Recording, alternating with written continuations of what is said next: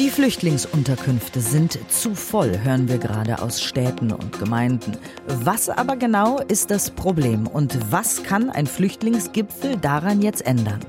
Unser Thema heute. Deutschlandfunk Nova. Kurz und heute mit Diane Hielscher. Wir sind überlastet. Unsere Flüchtlingsunterkünfte sind voll. Das sagen viele Städte und Gemeinden jetzt gerade aktuell. Wir sind am Limit. Wir wissen nicht mehr, wo die Leute lassen sollen. Wir haben sie in Sporthallen. Auch wenn ich nur der kleine Landrat bin, wo soll ich die Menschen lassen? Ich habe keine Option, ich habe keine Angebote, ich kriege nur Nein, Nein, Nein. Sagt Tino Schomann, er ist Landrat des Landkreises Nordwestmecklenburg. Mal kurz die Zahlen. Letztes Jahr haben 217.000 äh, Menschen in Deutschland Asyl beantragt und um Schutz gebeten. So viele wie seit 2016 nicht mehr. Die meisten kommen aus Syrien, aus Afghanistan, der Türkei und dem Irak. Und dazu kommen natürlich noch all die Menschen aus der Ukraine. Das sind über eine Million Menschen, die nach Deutschland geflohen sind. Weil die Lage scheinbar so dramatisch ist, hat Bundesinnenministerin Nancy Faeser für heute die Bundesländer zu einem Flüchtlingsgipfel eingeladen. Und darüber will ich sprechen mit Hannes Schammann. Er ist Professor für Politikwissenschaft mit dem Schwerpunkt Migrationspolitik an der Uni Hildesheim. Guten Morgen.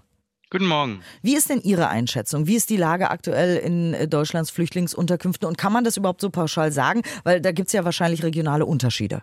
Ja, tatsächlich ist es so wie in der Migrationspolitik oft. Äh, die Situation gleicht einem Flickenteppich. Also wir haben ganz viele Orte, wo es tatsächlich sehr angespannt ist, die Lage. Aber wir haben auch ähm, Orte, wo tatsächlich noch Kapazitäten sind und wo die Lage ja weitaus entspannter ist, als es momentan scheint. Insgesamt ist es natürlich schon so, dass auch dort, wo die Lage vermeintlich entspannt ist, die Verantwortlichen durchaus rotieren, dass auch einige sehr belastet sind arbeitstechnisch und ja, wir merken schon auch, dass sie aber professionell damit umgehen. Also wir haben überwiegend ja eine professionellere Herangehensweise als 2015, 16.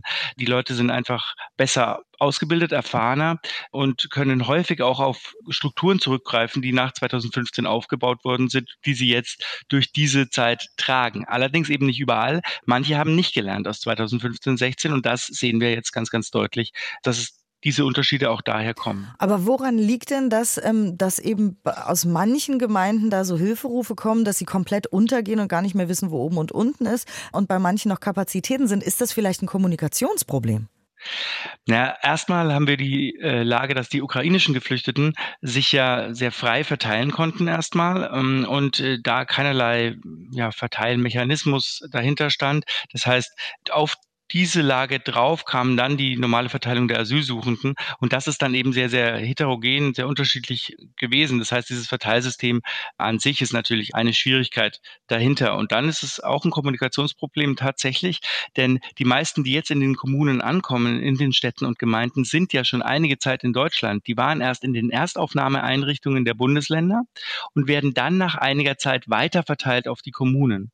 Und ähm, eigentlich wissen die Länder recht genau, wann die Menschen Menschen dann wieder weiterverteilt werden müssen, so dass es nicht sein muss, dass man dann morgens anruft in der Kommune und sagt, abends kommt ein Bus oder so. Das, das muss überhaupt nicht sein, sondern mhm.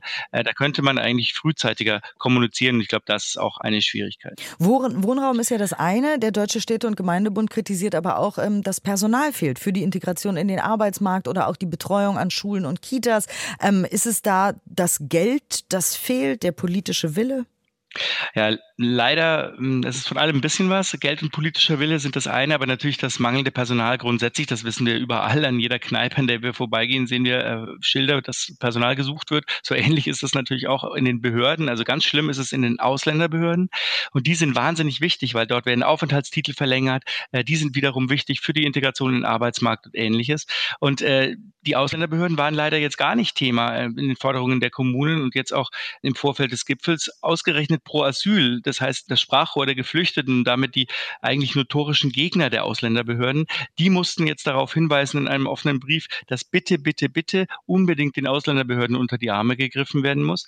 Jetzt ist es auch dort so, wir können uns kein Personal backen in diesen Ausländerbehörden. Das heißt, man muss sich kreatives überlegen, diese Ausländerbehörden zu entlasten. Wir können mehr auf Digitalisierung setzen. Muss man wirklich für jede kleine Verlängerung eines Aufenthaltstitels persönlich vorsprechen? Hm. Sicherlich nicht. Da kann man noch mehr machen machen und äh, man kann mal das deutsche Migrationsrecht etwas entrümpeln, denn da sind einige Prüfvorschriften, dass die Ausländerbehörden äh, ja, Dinge prüfen müssen, wo man sowieso weiß, wie das ausgeht. Da könnte man einiges verschlanken und das würde dann nicht nur den Geflüchteten helfen, sondern auch dem Personal in den Ausländern. Aber all das wird ja wahrscheinlich nicht bei diesem Flüchtlingsgipfel jetzt passieren, oder? Was glauben Sie, was da passiert? Also schon erstmal irgendwie ein bisschen Geld hier und da verschieben oder was soll da passieren?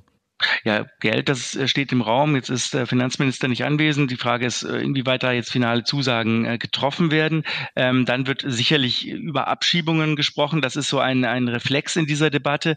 Ich warne allerdings äh, davor, da allzu viel Hoffnungen reinzusetzen, weil ähm, dass das nicht so leicht möglich ist, Menschen abzuschieben, hängt häufig daran, dass da gar kein Pass vorhanden ist. Das heißt, wir können Menschen ohne ein Ausweispapier ja überhaupt nicht abschieben, weil wir gar nicht wissen, wohin, beziehungsweise mhm. ein Staat die dann gar nicht so richtig aufnimmt. Das heißt, jetzt vollmundig Abschiebungen zu versprechen, äh, wird sicherlich ins Leere laufen. Aber ich, ich hoffe dann doch so ein bisschen, dass man sich äh, grundsätzlicher überlegt, wie vielleicht der Bund oder die Länder auch den kommunalen Ausländerbehörden unter die Arme greifen können, über Amtshilfe oder ähnliches.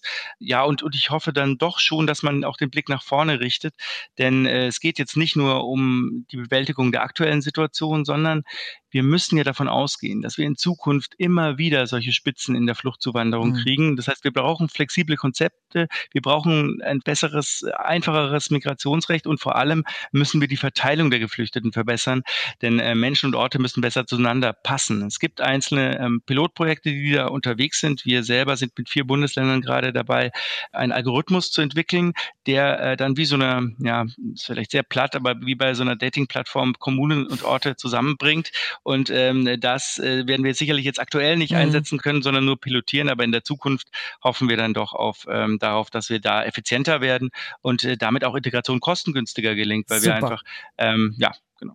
Vielen, vielen Dank, äh, Hannes Schammann. Er ist Professor für Politikwissenschaft mit dem Schwerpunkt Migrationspolitik an der Uni Hildesheim.